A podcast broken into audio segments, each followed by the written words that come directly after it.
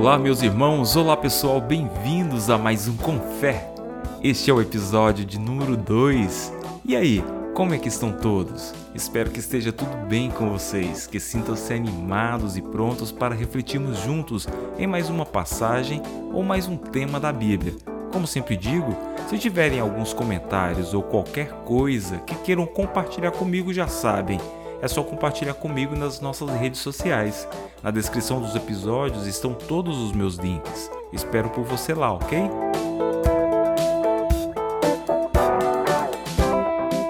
Hoje vamos falar de O difícil caminho da unidade da igreja.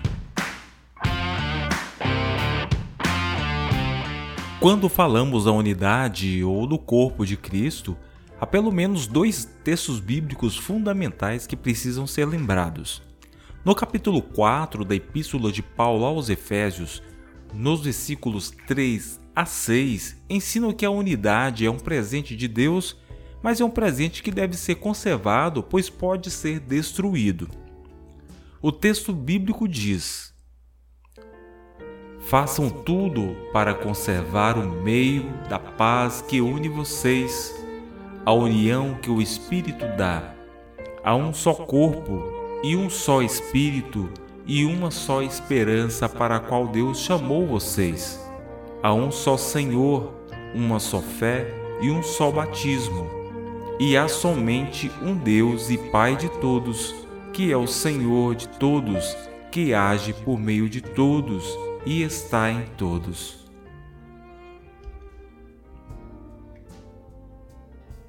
A unidade é um dom, um presente dado pelo Espírito Santo aos cristãos. A unidade não é um objetivo a ser alcançado, pois há um só Deus e Pai de todos, uma só fé e um só batismo. Mas a unidade pode ser conservada. Isso significa que ela pode ser perdida.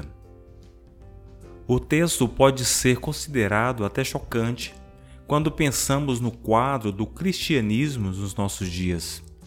A divisão das igrejas, a competição entre muitas denominações, o desentendimento entre líderes, tudo isso parece indicar que a unidade da igreja não existe e que ela deve ser buscada.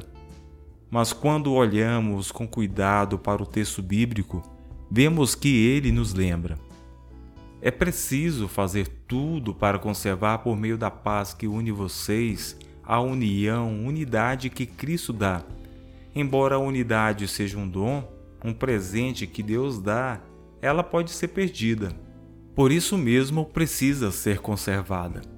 Há uma tensão presente no texto, uma verdade paradoxal com a qual temos de lidar no nosso dia a dia. O outro texto bíblico conhecido que fala sobre a unidade é a oração sacerdotal de Jesus. Ela está registrada no capítulo 17 do Evangelho de João. Nos versículos 21 a 23, o texto bíblico nos diz: E peço que todos sejam um, e assim como tu, meu Pai, estás unido comigo, e eu estou unido contigo, que todos os que crerem também estejam unidos a nós para que o mundo creia que tu me enviaste. A natureza divina que tu me deste, eu reparti com eles a fim de que possam ser um, assim como tu e eu somos um. Eu estou unido com eles e tu estás unido comigo, para que eles sejam completamente unidos, a fim de que o mundo saiba que me enviaste e que amas os meus seguidores como também me amas. Jesus fala da unidade que há dentro da Trindade e diz que essa unidade deve estar também com os discípulos. Mas a unidade tem uma consequência prática, que é repetida duas vezes nesses versículos, para que o mundo creia, ou a fim de que o mundo saiba a falta de unidade do povo de Deus dificulta que as pessoas cheguem à fé. Ela é um escândalo que provoca a descrença.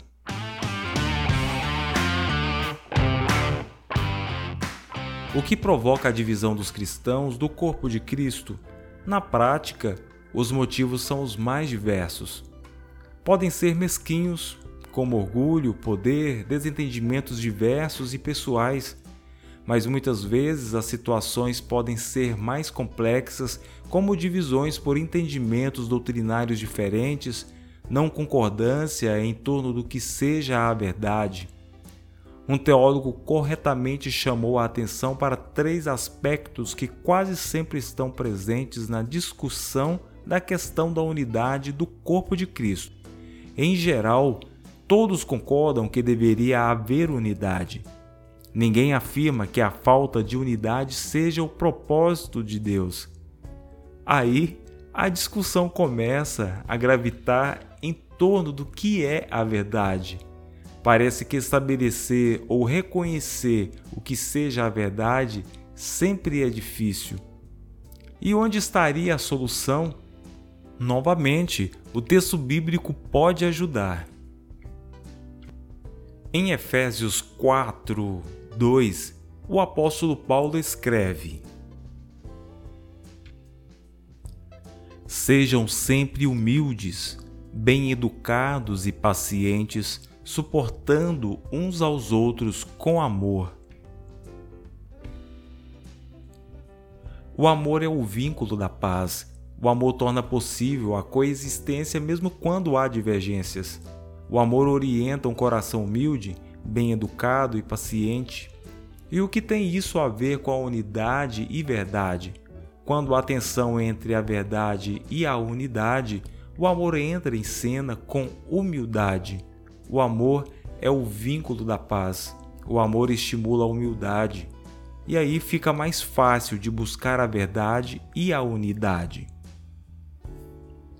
É fato que não existe unidade com desprezo à verdade. Mas é fato também que a verdade não elimina a unidade, por isso precisamos do amor. Aliás, o amor é outro dom precioso que recebemos de Deus e aprendemos dele. Deus os ama em Cristo. Deus sabe quem nós somos. Ele conhece nossas falhas e imperfeições. Ele sabe a verdade a nosso respeito.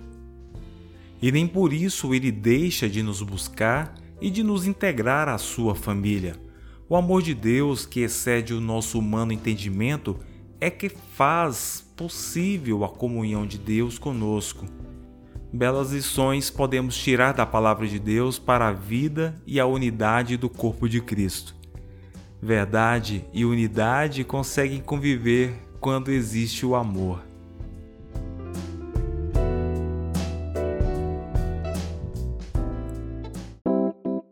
Então chegamos ao final de mais um episódio, o episódio de número 2. E esse texto aqui ele foi escrito pelo nosso irmão Ernie Walter Seibert. Ele é doutor em ciências da religião, é mestre também em teologia e tem MBA em marketing de serviços. É autor de cinco livros, tem trabalhos sobre teologia e ciências da região publicadas em várias revistas especializadas, tanto aqui no Brasil como também no exterior. Atualmente, ele ocupa o cargo de diretor executivo da Sociedade Bíblica do Brasil. Este texto, no qual eu narrei agora há pouco, ele foi originalmente publicado eh, no portal Ultimato. Vou deixar na descrição né, do nosso episódio todos os links né, referentes a essa publicação né, para que vocês possam lá visitar né, esse artigo, né, rever todo o texto que foi lido aqui, narrado por mim, tá joia? E também eu estarei deixando a todas as todos os textos bíblicos é, lidos aqui, tá? Com base no nosso estudo, joia? Então vamos ficando por aqui. Agradeço a todos por chegar até aqui comigo, tá? E espero vocês no próximo episódio. Um grande abraço e até mais. Tchau!